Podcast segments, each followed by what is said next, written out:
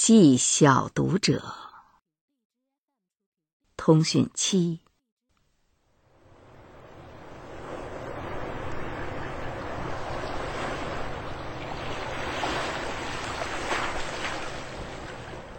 亲爱的小朋友，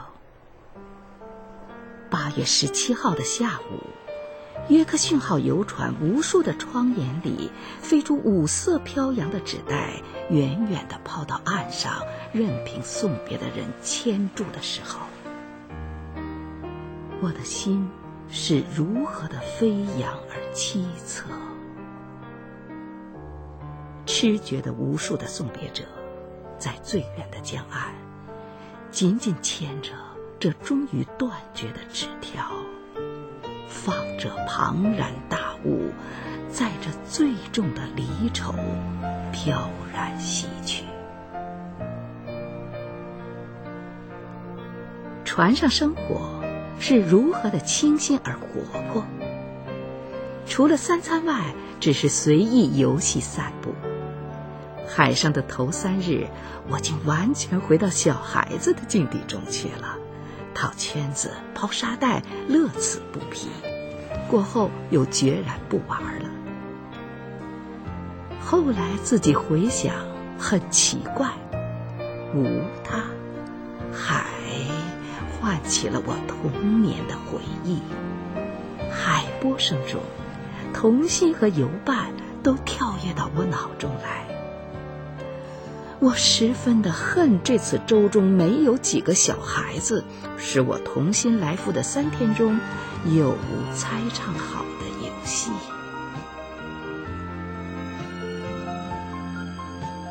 我自少住在海滨，却没有看见过海平如镜。这次出了吴淞口，一天的航程，一望无际，尽是粼粼的微波。凉风习习，舟如在冰上行。高丽街，海水竟似湖光，蓝极绿极，凝成一片。斜阳的金光，长蛇般，自天边直接到蓝塘人力处，上自穹苍，下至船前的水。自浅红至于深翠，换成几十色，一层层、一片片的漾开了来。小朋友，恨我不能画，文字竟是世界上最无用的东西，写不出这空灵的妙计。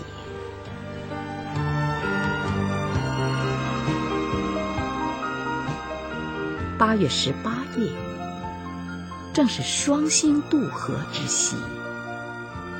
晚餐后，独倚栏旁，凉风吹衣。银河一片星光，照到深黑的海上。远远听得楼兰下人声笑语，忽然感到家乡渐远。繁星闪烁着，海波吟啸着，命里悄然，只有惆怅。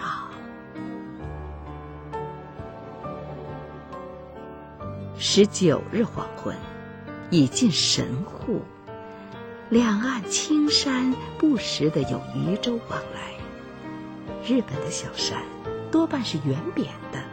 大家说笑，便道是馒头山。这馒头山沿途点缀，直到夜里，远望灯光灿然，一地神物。船徐徐停住，便有许多人上岸去。我因为太晚了，只自己又到最高层上。初次看见这般璀璨的世界，天上微月的光和星光，岸上的灯光，无声响应。不时的还有一串光明从山上横飞过，啊，像是火车周行。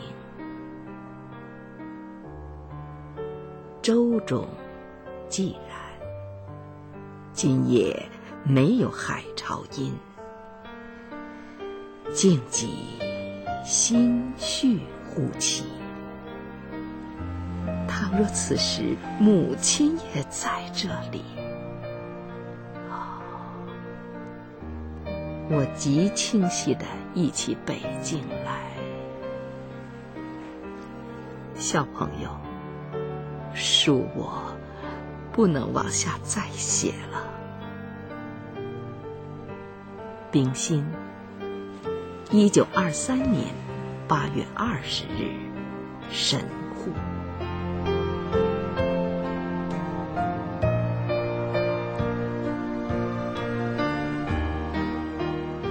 朝阳下，转过一碧无际的草坡，穿过森林，已觉得湖上风来。湖波不是昨夜欲睡如醉的样子了。悄然地坐在湖岸上，伸开指，拿起笔，抬起头来，四围红叶中，四面水声里，我要开始写信。给我久违的小朋友，小朋友，猜我的心情是怎样的呢？水面闪烁着点点的银光，对岸意大利花园里亭亭层列的松树，都证明我已在万里外。小朋友。到此已逾一月了，便是在日本也未曾寄过一字。说是对不起呢，我又不愿意。我平时写作喜在人静的时候，船上却处处是公共的地方，舱面栏边人人可以来到，海景极好。心胸却难得清平，我只能在晨间绝早、船面无人的时候，随意写几个字，堆积至今，总不能整理，也不愿草草整理，便迟延到了今日。我是尊重小朋友的，想小朋友也能尊重、原谅我吧。许多话呀，不知从哪里说起，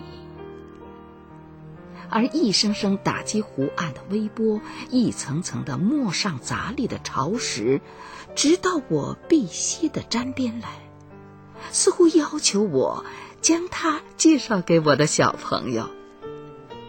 小朋友，我真不知如何的形容介绍它。它现在横在我的眼前。湖上的月明和落日，湖上的浓阴和微雨，我都见过了，真是仪态万千。小朋友，我的亲爱的人都不在这里，便只有她，海的女儿。能安慰我了。Lake Waben，谐音会意，啊，我便唤它做卫兵。安慰的慰，冰心的冰。每日黄昏的游泛，舟轻如雨，水柔如不胜桨。岸上四围的树叶，绿的、红的、黄的、白的，一丛一丛的倒映到水中来，覆盖了半湖秋水。夕阳下，极其艳也，极其柔媚。降落的金光，到了树梢，散在湖面。我在湖上光雾中，低低的嘱咐他：“啊，带我的爱和慰安，一同和他到远东去。”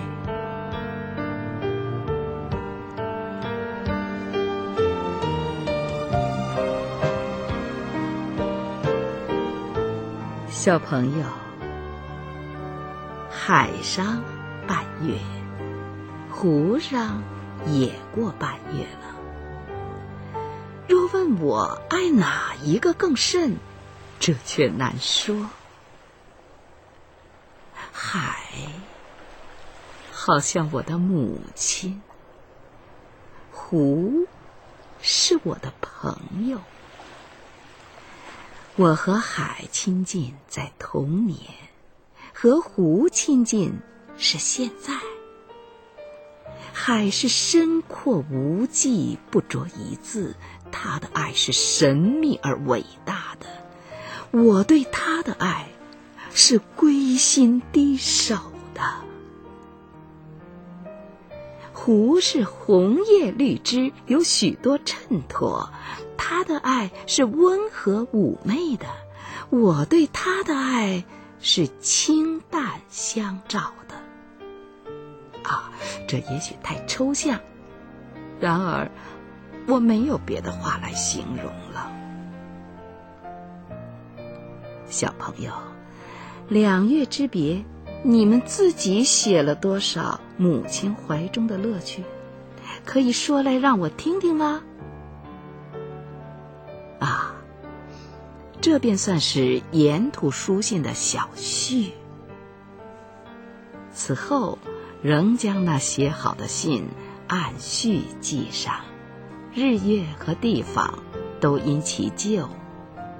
若游的我，如何自太平洋东岸的上海，绕到大西洋西岸的波士顿来？这些信中说得很清楚，请在那里看吧。